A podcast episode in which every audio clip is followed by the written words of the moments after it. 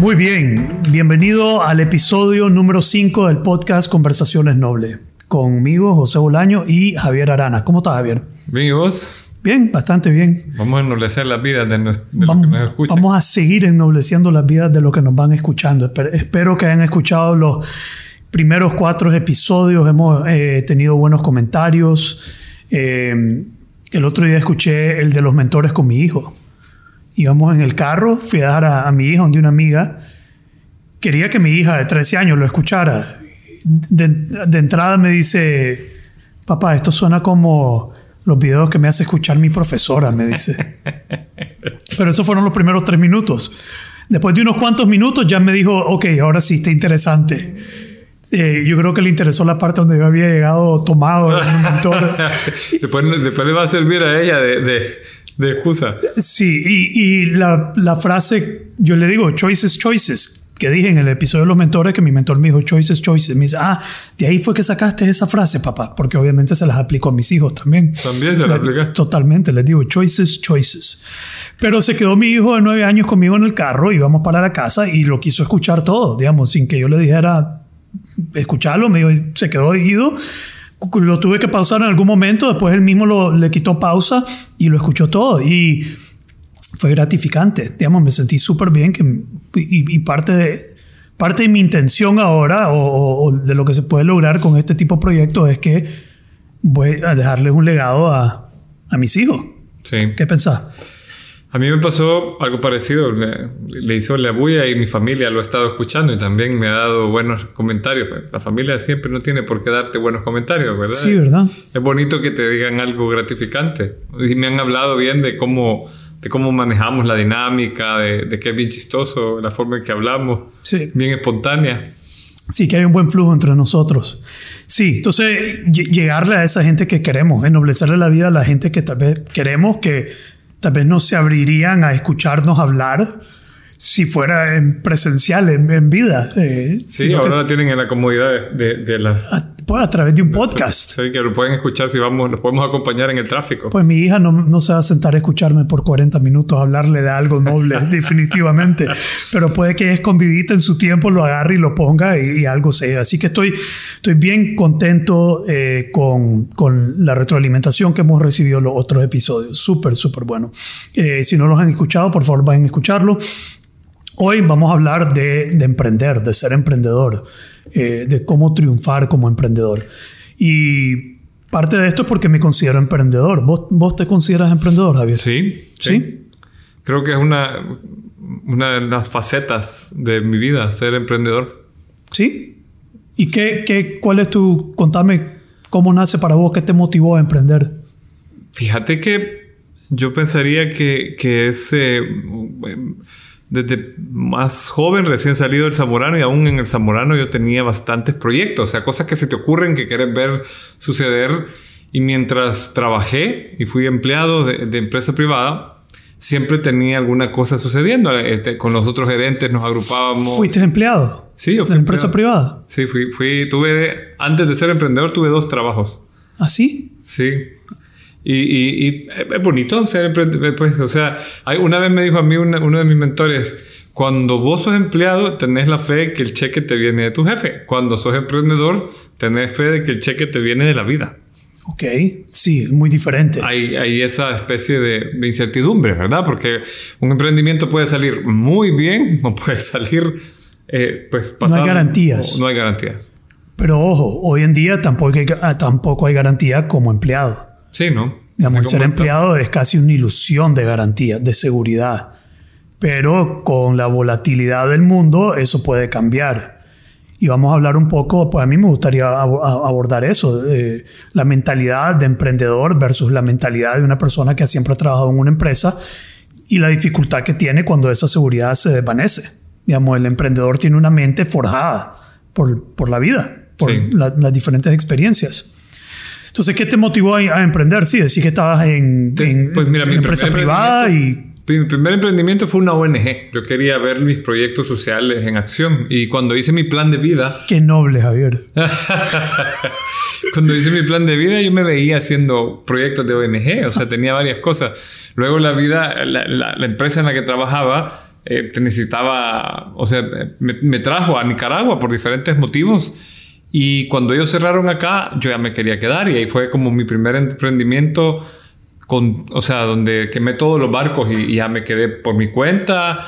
Y yo lo veía un poco como lo veíamos, ¿te acuerdas que hablábamos en, en podcast pasado de, de, de, cómo lo veían los vikingos? Esa onda de quedarte donde no es fácil, a donde quería vivir esa experiencia. De enfrentar la adversidad, de hacerlo difícil. La adversidad, eh, el camino difícil. Creo que fui en, en, gran medida inmaduro y algo tonto en el inicio porque tenía buenas amistades y, y me dio hasta un poco de vergüenza pedir ayuda, un poco ahí algo, eh, evaluándome como emprendedor, creo que eh, fui poco flexible y un poco, o sea, por usar una palabra que se me ocurre, egocéntrico, o sea, por no decir, mira, ¿te acordás que era gerente y estaba bien pijudo? Pues ahora me está llevando judas y estoy en esto. ¿Se te ocurre algún contacto en el que me pueda, no sé, pues sí. esa flexibilidad de, de, de, tocar contacto y todo, me, fue difícil al inicio. Sí, yo, yo siempre he visto, no siempre he visto, pero una, una de las cosas que he visto es que al volverte emprendedor te humillas es, eh, pero humillarte en la parte positiva. Digamos, tenés que bajar la cabeza. Esta es una creencia mía, no sé qué te parece. En la empresa privada, eh, y dudo en decir esto, en la empresa privada alimentan el ego. Digamos, vos vas subiendo, escalando y puedes engrandecer tu ego hasta llegar a estar en una posición alta, pero con un ego bien alimentado. Como emprendedor, te cachimbean el ego digamos, te van desmembrando el ego a través, para poder ser, digamos, a través del éxito del emprendedor, tenés que ir a pedir ayuda, tenés que hacer llamadas, tenés que bajar la cabeza. Para mí ha sido un proceso, o he visto más un proceso de desmembrar el, el ego como emprendedor que como la empresa privada que lo va alimentando. ¿Qué sí, pensamos de eso? De acuerdo, de acuerdo. Eh, hay muchas posiciones. Tenía un tío que le decía a esas posiciones ego engrandecedoras, le decía ejecutivos pancistas. ¿Cómo es eso?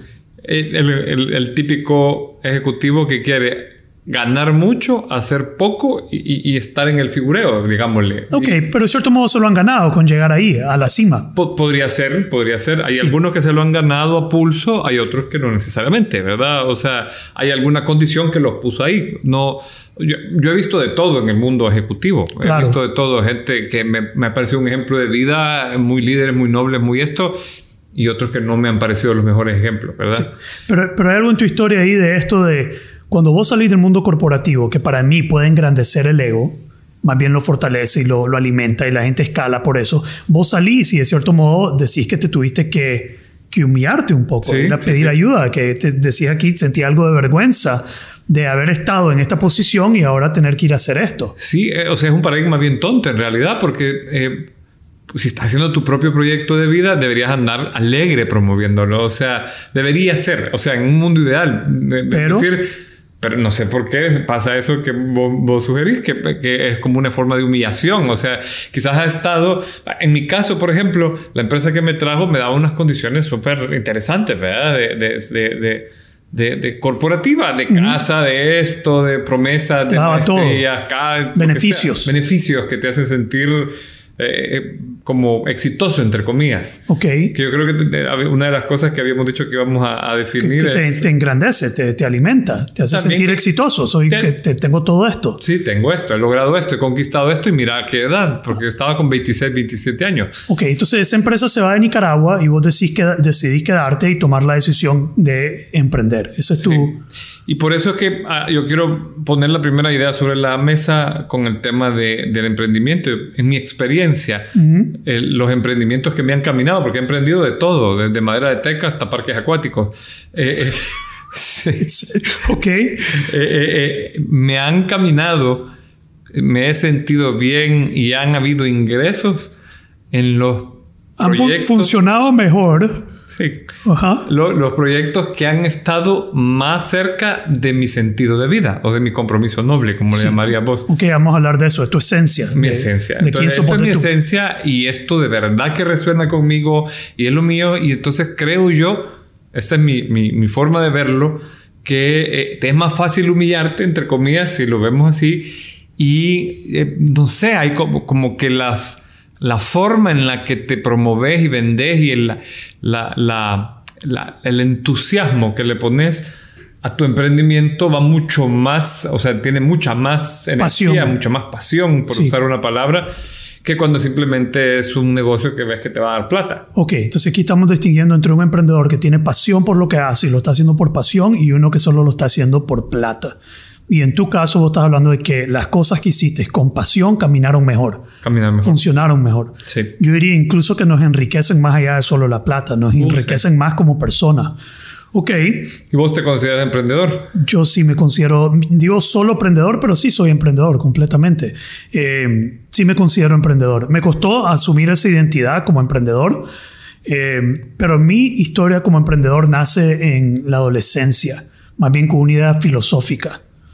Había un señor, William Blake, el escritor William Blake. ¿Has escuchado a William Sí. Blake? Ok, William Blake escribió, era un poeta inglés, así, así es, inglés.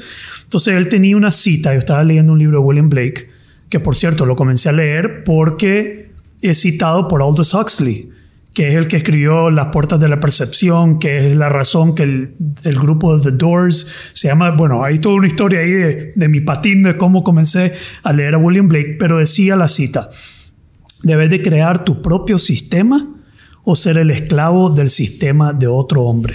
Ah. Entonces, eso yo tenía como 16 años o algo así, pero eso se me, se me quedó grabado en la mente. Debo crear mi propio sistema o ser el esclavo del sistema de otro hombre.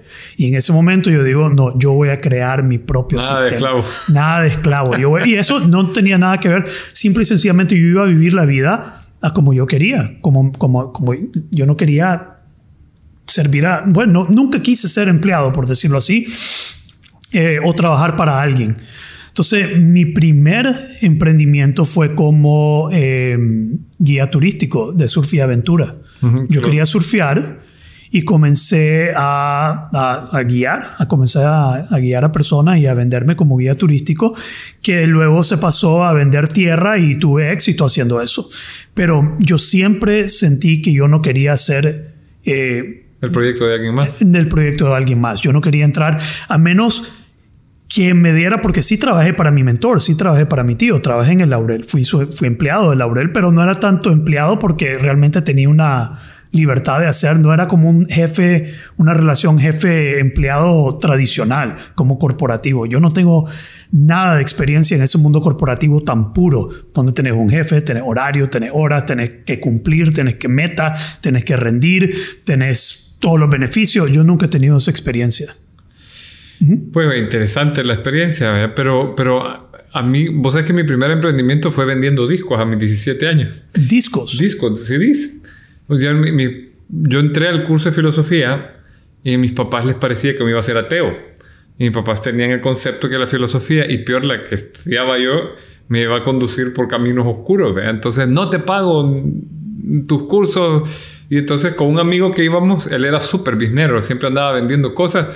Y yo estaba inscrito en un club que en ese tiempo se llamaba B- BMG Music Service, que comprabas un CD y te regalabas no sé cuántos y siempre te salía como un precio y te mandaban catálogos. Ajá. Entonces andábamos con, con los brothers en los colegios. Mira, yo traigo CD por catálogos, mi, mi papá me prestaba el, el P.O. Box, traíamos de 10 en 10 y con eso pagaba mi curso y mi bacanal, porque después mi papá tampoco me daba para salir a joder. Ok, quiero rescatar algo de lo que acabas de decir, Javier.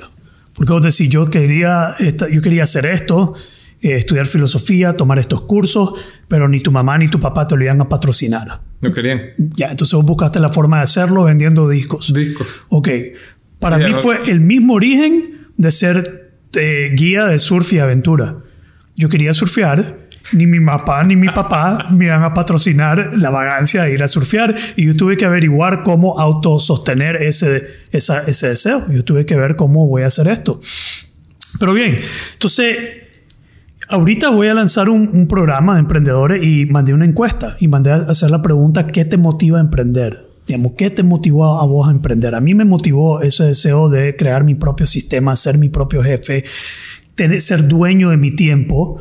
Uno de mis indicadores de éxito, y dijiste, vamos a hablar del éxito, entonces tenemos que tener indicadores de éxito. Uno de mis indicadores de éxito, ¿sabes cuál ha sido hasta el día de hoy? Poder surfear cuando las olas estén buenas. Oí esto. Wow. Yo quiero poder surfear cuando las olas estén buenas. ¿Qué significa eso? Que no voy a surfear sábado o domingo. Yo voy a surfear cuando las olas estén buenas. Y para yo poder hacer eso, yo tengo que ser dueño de mi tiempo, yo tengo que tener mi propio sistema, pero también tengo que darle de comer a mi familia, tengo que hacer todo, cumplir con todas mis responsabilidades, pero tengo que tener la capacidad de decidir cómo usar y manejar mi tiempo. Digamos, para mí eso es, en mi escala de valores, ser dueño de mi tiempo está como en lo más alto. Entonces, una de, esas, de las cosas que a mí me motivó es ser dueño de mi tiempo. Leyendo esto, esta pregunta que le hice a esta persona, digamos, tenemos motivaciones como ser dueño de mi tiempo, uno. Algunas son para ganar más dinero. Algunos son para no tener que hacerle caso a nadie. Otros ya tienen que ver con propósito. Que tengo un propósito en la vida, que quiero cumplir. Y creo que esos que tienen propósito tienen algo más de profundidad. ¿Ya? Ahora, vos puedes identificar qué fue lo que a vos te motivó. yo lo tenía bien claro. Eh, cuando yo me vine a Nicaragua, eh, lo primero era, eh, había algo de emprendimiento porque Acrópolis necesitaba apoyo acá y yo que me quería sentir útil dando clases de filosofía en un lugar que se necesitara más. Pero cuando abrí Valor Humano, a mí se me juntaron dos cosas. Uno, bien importante era tener tiempo para mis proyectos filosóficos, poder estar disponible para dar conferencias y cursos y lo que fuera.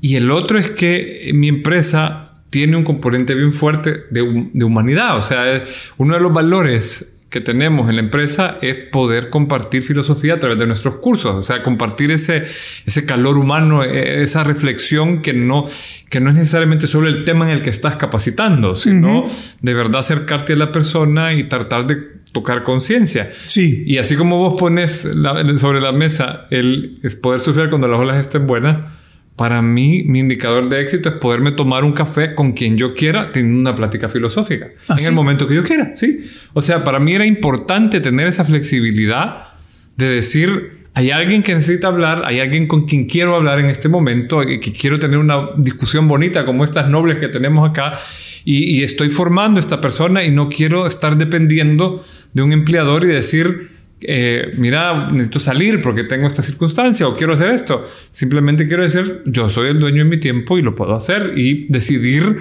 no tomar un trabajo porque voy a irme a un congreso de algo que yo quiero hacer o, o, no porque voy a ir al mar estos días o porque voy a estar en la montaña estos otros o, o porque voy a estar con esta gente haciendo esto este tiempo. Sí. Entonces se me, juntaron esas dos cosas, la capacidad de sonar el clarín o de, de tocarle la conciencia a la gente y de, eh, tener mi, tiempo, eh, de definirlo yo y hacer horarios de oficina y, quizás como un componente pues tercerizado, digamos, es tener una oficina donde creas la cultura y el ambiente como vos lo querés y que se sienta bonito y que la gente llegue contento a trabajar y se sienta bien. Sí. Y, eso, o sea, esos dos componentes se me juntaron. Mi, pero pero ambos, esos ambos componentes son como nobles. Son, nobles. El mío no es poco noble. ¿Ah? Pero terminó siéndolo. O sea, al final con Chanfle eh, terminó llegando a ser noble. Sí. Entonces, a la raíz de cada emprendedor hay una motivación. Hay algo que lo motiva a hacer, lanzarse a hacer su proyecto. Todo, todo empieza con un deseo, pero la motivación es distinta y eso es algo que yo reconocí dentro de este, esta encuesta que dice que es variado. No, están motivados por lo mismo. Vos aparentemente estabas motivado por poder compartir con personas conversaciones, poder filosofar, poder enriquecer, crear una cultura. Yo ser dueño de mi tiempo, poder vagar y ser, pues no tanto poder vagar, pero ser dueño de mi tiempo. Pero una vez que decidimos hacerlo y nos comprometemos con eso, ¿qué crees vos son algunos de los elementos clave que van a garantizar el éxito? Digamos, ok algo nos motivó a hacerlo, ahora ¿cómo garantizamos el éxito de ser emprendedor? Pues es que la palabra garantía me, No hay garantía. No hay garantía. No hay, okay. O sea, ¿cómo acercamos a, las probabilidades? ¿Cómo subimos las probabilidades? Ok, ok. Porque garantía, o sea, yo he visto pasar de todo, ¿verdad? Conozco gente a la que el emprendimiento es como que lo busca. Y hay gente que le toca. Todo lo que toca es oro, el jodido.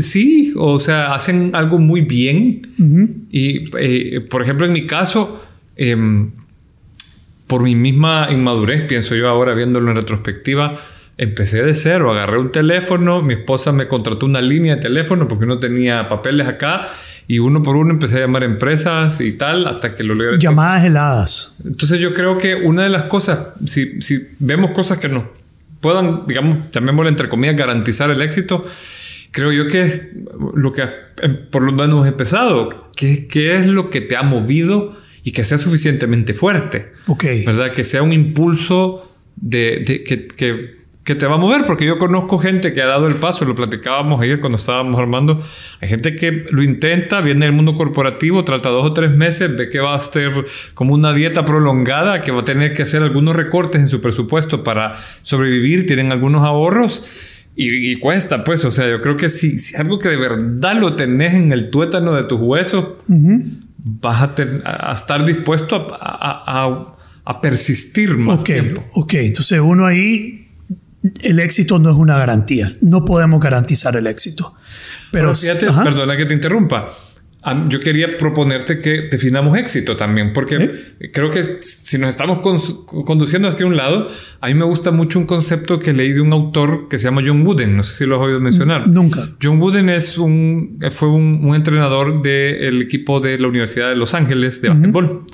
Y lo vi en un TED Talk que él llegó a hablar y dijo, el éxito es la paz, la paz de mente, la paz mental, que conseguís al saber que has dado todo lo mejor de lo que sos capaz en la búsqueda de algo. Ok, repetí eso, por favor. El éxito es la paz de mente que te da saber que has dado todo lo mejor de lo que sos capaz en la búsqueda de algo. Mm. Ojo que el chamaco no dice lo lograste, dice no. quemaste los barcos y lo diste todo. Y si ya cerraste ese proyecto y, te toca porque no, no encontraste la, el tema de cómo plasmarlo, eh, pues... No lo lograste, te moriste En, el, intento. Te toca decir, bueno, me, vida nada te debo, vida estamos en paz. pero te sentís bien, estás en paz porque diste todo. Porque diste todo. En la búsqueda de algo en la búsqueda de algo. Y vos has, vos has hablado ahí que te llegan los huesos. ¿Cómo dijiste de los huesos? En el tuétano de los huesos. En el teto. ¿En el qué? No, no, tuétano. Tuétano de los huesos. Si, si, lo sentís en el tuétano de los huesos. Sí. La búsqueda de pues. algo, en mi lenguaje, es el compromiso noble. De acuerdo. El compromiso noble. Si vos querés que tener ese éxito, y el éxito eh, creo que es válido, tener que definir el éxito, porque yo no creo en el éxito absoluto. Yo no creo en que logras el éxito como emprendedor y ya está, ya, ya lo lograste. No, logras momentos de éxito. Digamos, logras momentos en el que lograste algo, te sentís exitoso en ese momento, pero al día siguiente borrón y cuenta nueva, hermano. Sí. Digamos, empezando de cero de nuevo. Y, y, ni siquiera de cero porque ya tienes una plataforma. Vos vas construyendo sobre los éxitos, vas construyendo una capacidad de crear nuevos éxitos. Y aquí es lo que vamos, que el, proceso de ser emprendedor es un proceso de desarrollo, de crecimiento, y el buen emprendedor es aquel capaz de crear nuevos momentos de éxitos. Así es. Pero de fracasos también. De fracasos también. Entonces no puedes hablar del éxito sin hablar su contraparte, que es el fracaso. Y el fracaso eh, tampoco es absoluto. No hay un fracaso absoluto que ya fallaste y perdiste. Sí, no hay. Entonces yo conocía un mentor, un señor que decía, el éxito y el fracaso se celebran el éxito se celebra 24 horas y el fracaso se llora 24 horas. y ya está. Y ya está. Celebras tu éxito, triunfaste, hiciste la venta, pero a volver a empezar. Yo creo que ahí está ese, eh, creo que eso que has dicho es bien importante en el mundo del emprendimiento, porque eh, hay, o sea, en mi experiencia, eh, una de las cosas que yo más he reflexionado, en, especialmente en el tema del fracaso, es que a veces el fracaso te busca. O sea, vos puedes haber hecho todo lo mejor, has hecho tu trabajo bien ah, y, las condiciones en el mercado cambian y la vida te pone de rodillas. Sí. te agarra movido y te pegó un pencazo. De cualquier manera, tu negocio dejó de ser algo que busca o algo. O sea, hay historias para tirar para arriba en el mundo del emprendimiento, pero creo que es algo a lo que uno tiene, uno tiene que estar tranquilo con eso, no verlo como el coco, sino entender de que tenés que estar cómodo con el fracaso. Cómodo. Si no te sentís cómodo con el fracaso, no vas a poder ser ese buen emprendedor. Eh, no vas a poder estar en ese juego si quieres que todo te salga bien. Es más, yo creo que uno de mis grandes problemas es no crear más fracasos. Yo necesitaría estar creando más proyectos, más cosas que no sirvan, que no vayan bien, para realmente ir encontrando esos momentos de cosas, ese éxito de cosas que sí funcionan. Pero por temor o inseguridad o duda, eh, no me atrevo, no me atrevo a, estarlo, a, buscarlo. Y yo creo que las dos cosas, tanto el éxito como el fracaso, son una gran prueba. Porque cuando has conseguido éxito, se te puede ir a la cabeza. Y cuando has, conseguido, has tenido un fracaso, se te puede ir a la cabeza también. Sí. Yo ahorita, eh, pues, estos meses han sido difíciles para la empresa y leí un pensamiento que me, impactó mucho. Decía, eh, un barco o una lancha no se hunde por el, el mar que está a su alrededor, sino por el agua que se le mete. Entonces puedes, estar navegando en una situación difícil, pero si el agua no se te mete en la cabeza, si el fracaso no te entra en la cabeza, si siempre tenés la disposición de probar algo, de, siempre tenés una idea de algo que podés intentar, probablemente encontré una forma de salir adelante en, la, circunstancia que sea que te ha puesto la vida a vivir. Claro, entonces rescatemos eso. Si se te mete el éxito en la cabeza o se te mete el fracaso en la cabeza, te vas a hundir. Te vas a hundir. Sí. Yo he visto personas, emprendedores, que, que viven del éxito del pasado. Digamos, siguen celebrando, anunciando y reviviendo un éxito que tuvieron hace 5, 7 o 8 años y no han podido recrear algo distinto. Están como aferrados a ese momento y ese es el momento que siguen viviendo por, por años. Sí, yo lo he visto también, especialmente con señores. O sea, a veces he tenido pláticas con señores de 60, 70 años que ya están retirados y solo te cuentan historias de grandilocuencia, pero probablemente no lograron un retiro exitoso. Entonces ellos viven del pasado. necesitando ir al pasado y no en el presente. Ok, ok. Entonces, tenés que estar dispuesto a fracasar como emprendedor. Eh, el éxito no es un punto final. Hay momentos de éxito. Para cada uno de nosotros es distinto eso también. Para algunos puede ser monetario, para otros puede ser un estilo de vida, una forma de vivir. Eh, como lo resume este señor, es la paz mental de saber que di todo en, una, en la búsqueda de algo. Eh, desde mi punto de vista, y mira, yo he trabajado con cientos y cientos de emprendedores, he trabajado con todo tipo de emprendedor, eh, y no importa en qué nivel están, todos, más que, a ver, ellos me contratan para llevarlos de punto A a punto B, de llevarlos al éxito. Mira, quiero que ya me lleves a, esta, a la resolución final de por qué empecé a emprender. Y no hay resolución final. Entonces hay dos conceptos que yo siempre invito a ver. Uno es el de compromiso noble. El compromiso noble eh, es un compromiso, es algo que cumplís todos los días, pero nunca lo terminás de cumplir. Entonces tu compromiso... ¿Una utopía?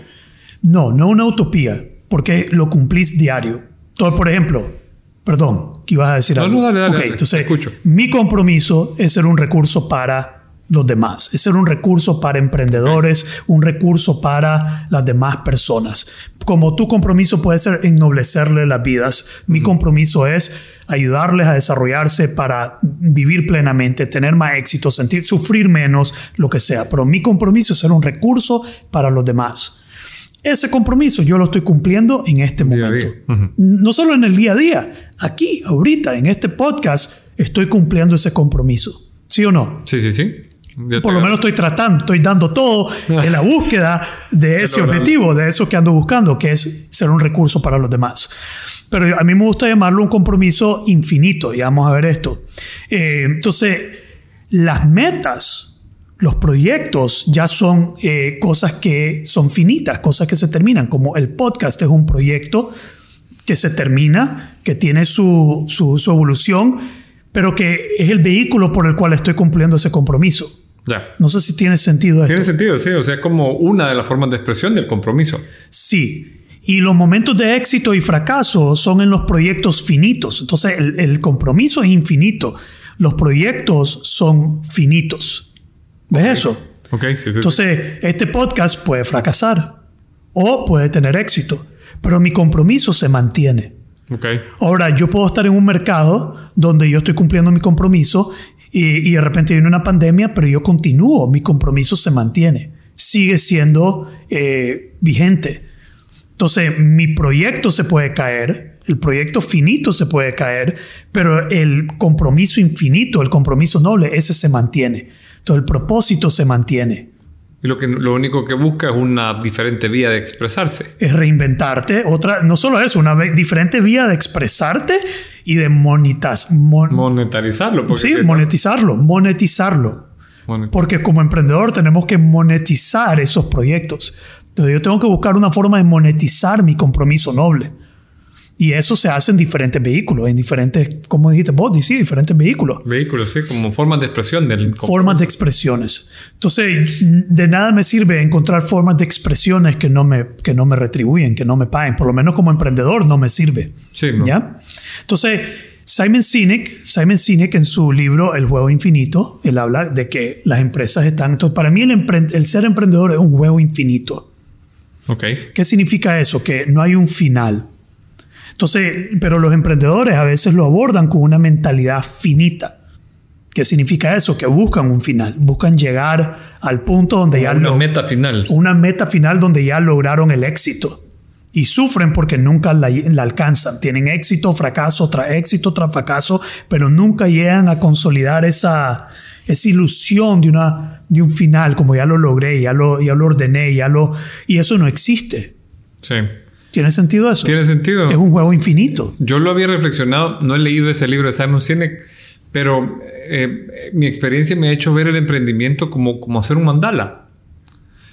te pones a hacer algo que te gusta, que es bonito y lo quieres dejar y de repente viene la vida y, te, lo, te, lo, puede botar o te lo puede poner más bonito. Pero explica eso de los mandalas, porque no todo el mundo debe saber esa práctica de crear mandalas. La, mandala es una figura geométrica que se hace en es una práctica del budismo y mm, hay una parte más profunda, pero en líneas generales y más prácticas suelen ponerse unos monjes a hacer una figura un poco como nuestras eh, eh, alfombras de, Semana Santa. Sí, con eh, arena. Con arena, de colores y unas cucharitas bien pequeñas y es una práctica zen, o sea, es de parte del budismo zen que te está y, es una figura compleja, geométrica. Y cuando la terminan, la soplan. La barata La barata Se, la deshacen. La deshacen. Sí. Ahora, eh, en líneas generales, uno quiere que su emprendimiento tenga diferentes niveles de expresión y me gusta lo, que has dicho un montón de, que es, tu compromiso es uno y los vehículos son algo más plausible o más tocable, más que debe traerte el recurso que te mantiene y eso es ese es el recurso. Ese es el mandala. Es, es, un mandala. Porque mm, otra forma que tengo yo de verlo, cuando lo he reflexionado, y cuando la vida te, te, pone a pasar un momento que vos lo decís que extraño, o sea, yo estaba esto y está bien, es como cuando estás haciendo un castillo de arena en el mar.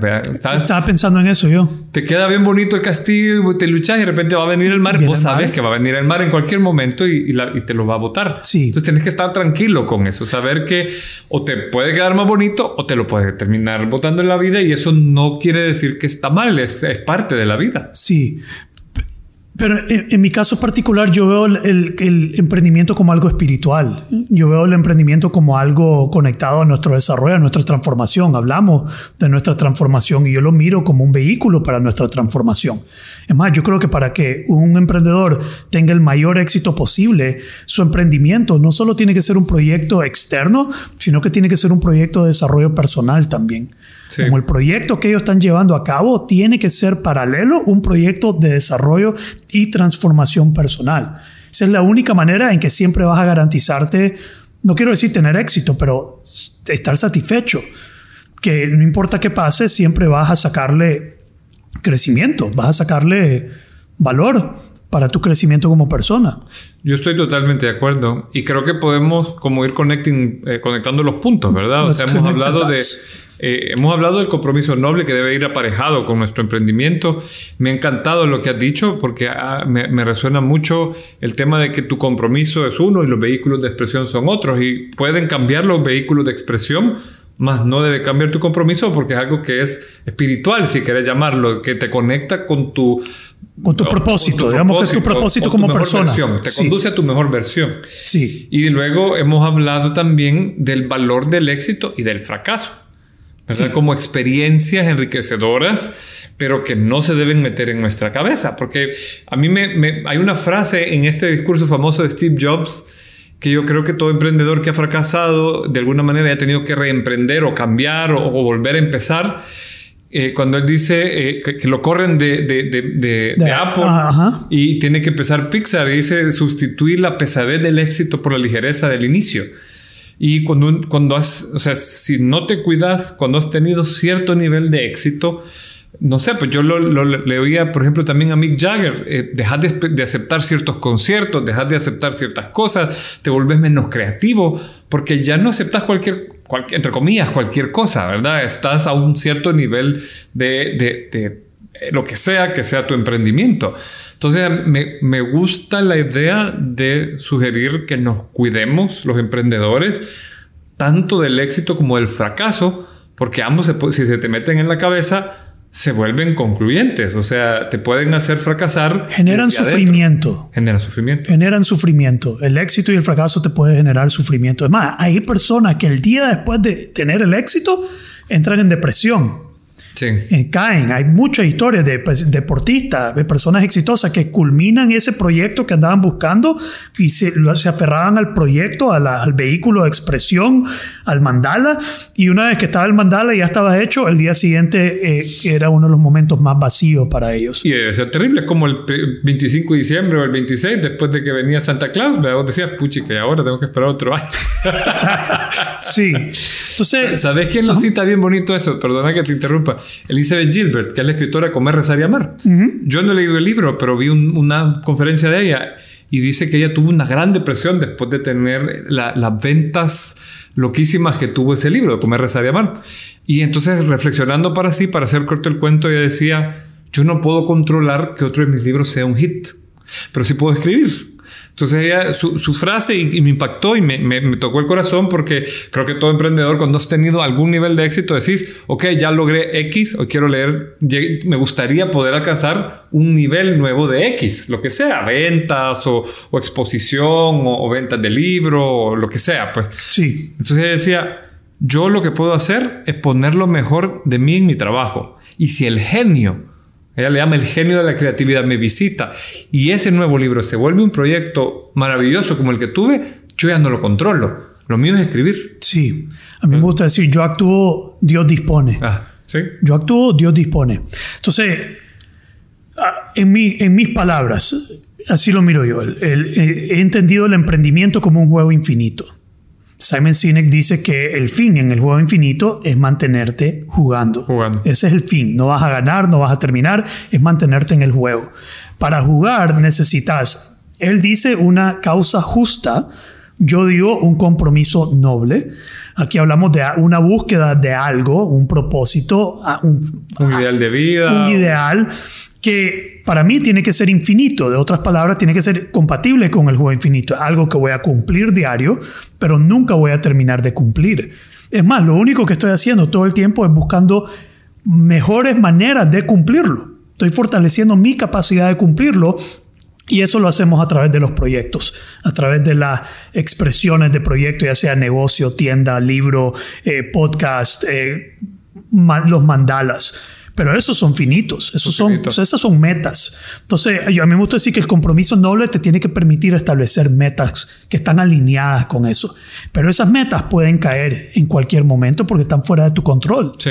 Y de repente se puede aparecer el genio y la sacas del estadio. Sí. Pero eso no lo controlas. Sí, e, eso es algo que yo he visto en algunos emprendimientos, que hay un factor X.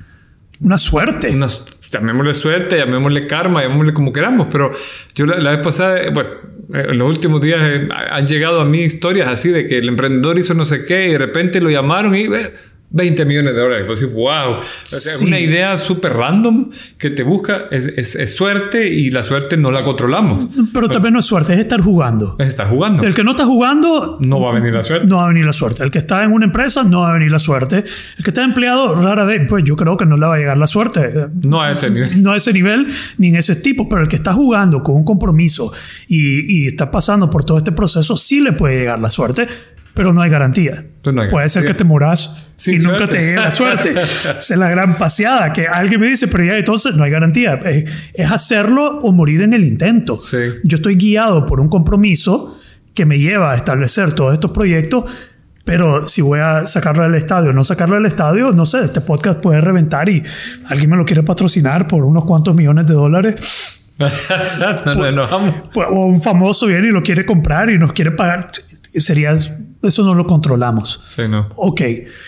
Ahora, Eh, has puesto una, una idea sobre la, sobre la mesa. Fíjate que, que a mí me sirvió muchísimo en mi vida de emprendimiento y es el tema de la muerte. Parece creepy, parece lo que sea, pero una vez me cayó en mis manos un libro sobre una señora que estudió la exposición a la muerte, o sea, cuando la gente ya está desahuciada sí. y altísimo nivel de la gente, de, de la, de la cantidad de personas que rechazan la muerte, es porque no han cumplido su proyecto de vida.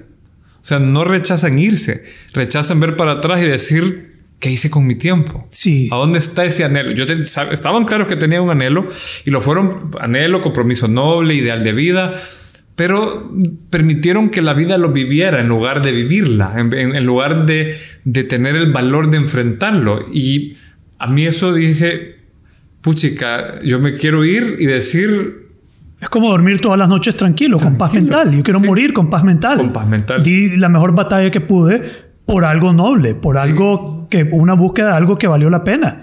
exacto. Sí, no Y- quiero morir vacío. Y el emprendimiento para mí es un gran vehículo para eso. Yo creo que vehículo. sí. Mira, yo creo que este es un tema que podemos seguir profundizando, digamos. Yo creo que solo hemos rascado la superficie. Eh, definitivamente es algo que a mí me apasiona y yo tengo creencias bien fuertes sobre esto, como que nacimos todos para ser emprendedores. Eh, pueden haber personas que, que dicen que no, que no, algunos nacieron para ser empleados. Pero a mí me fascina este tema. Eh, no sé si hay algo que quieres decir ya para cerrar. Pues yo creo que hemos, como decís, rascado la superficie porque hay mucho que profundizar. Creo que eh, me gustaría que el que nos escuche eh, empiece por preguntarse lo que vos decías en uno de los podcasts pasados, ¿qué quiero? Sí, ¿Qué quiero? Y, y- y siempre está esa, esa necesidad de, de- o sea, aunque no lo tengas tan claro, está ese, esa visita de, de la vida que te toca la puerta y, y- y hay que tomarla de la mano y- y darle para adelante. Sí. Yo quiero cerrar con una historia. Una muchacha me escribió eh, por redes sociales, me escribió y me dijo, no sé qué hacer, todas mis metas no las he podido cumplir por diferentes circunstancias. Eh, tenía metas de viajar, de sacar una maestría, de hacer esto y todas las metas que me he propuesto se me han caído y ya no sé qué hacer. Y estaba como en una depresión, estaba como en el hoyo, estaba desanimada y súper joven. Yo le dije, pero ¿cuál es tu compromiso? Y no tenía un compromiso, lo que tenía eran metas. Mm. Y las metas se van a caer, las metas no las controlas, las metas son, son finitas, no son permanentes. Y si te aferras, y, y nos enseñan en el desarrollo personal que hay que alcanzar metas, hay que alcanzar metas, establecerse metas y alcanzar metas. Yo soy de la filosofía de no establecerme metas, pero eso lo vamos a hablar en otro momento. Pero eh, su compromiso no lo tenía. Entonces, no importa cuántas metas alcanzás en la vida, no importa cuántas metas te propones y alcanzás, si no nacen de un compromiso noble, para mí no te vas a sentir completo y no te vas a sentir exitoso, satisfecho, no te vas a dormir todas las noches con paz mental y no te vas a morir tranquilo como que ya lo hice todo. Vas a sentir siempre un vacío, no importa cuánto éxito logres, ya sea monetario, físico, lo que sea. Entonces De tenemos acuerdo. que clarificar para ser emprendedores exitosos, pues plenos, satisfechos, no quiero decir exitoso, pero tenemos que clarificar ese compromiso. ¿Ok? Muy bien, eh, muchísimas gracias a todos. Por favor, siempre comenten, eh, háganos llegar sus comentarios, sus sugerencias, eh, compartan si sintieron que esto fue valioso, compártanlo con otras personas que quieren emprender, que están emprendiendo con sus seres queridos. Y espe- espero que hayamos enriquecido y ennoblecido sus vidas. por lo menos este momento. No toda la vida, porque eso ya sería too much, pero este momento. Muchísimas gracias.